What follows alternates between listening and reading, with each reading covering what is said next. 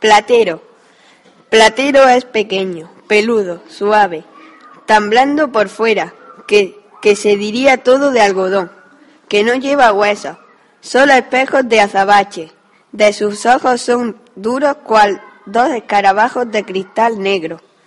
Lo dejo, lo dejo suelto y se va al prado, y acaricia tibiamente con su hocico, rozándola apenas, las florecillas rosas, celeste igual y igualdad.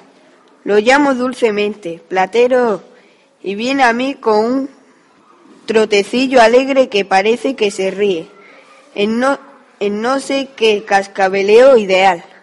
Come cuanto, cuanto le doy. Le, le gustan las naranjas mandarinas, las uvas moscateles, todas de ámbar, los higos morados, con su cristalina gotita de miel. Es tierno y mimoso, igual que un niño, que una niña, pero fuerte y seco por dentro, como de piedra. Cuando, pas, cuando paso sobre él los domingos por las últimas callejas del pueblo, los hombres del campo, vestidos de limpio y, despaciosos, se quedan mirándolo. Tiene acero, tiene acero, acero y plata de luna al mismo tiempo